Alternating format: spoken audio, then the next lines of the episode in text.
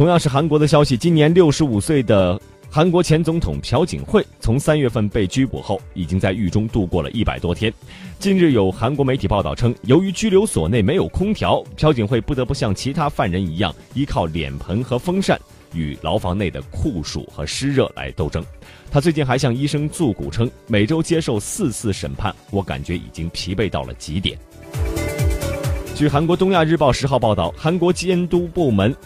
监狱管理部门九号表示，近来湿热天气持续，由于韩国拘留所内都没有空调，朴槿惠只能用洗脸盆和水桶接满水后，撩到身上吹风扇降暑。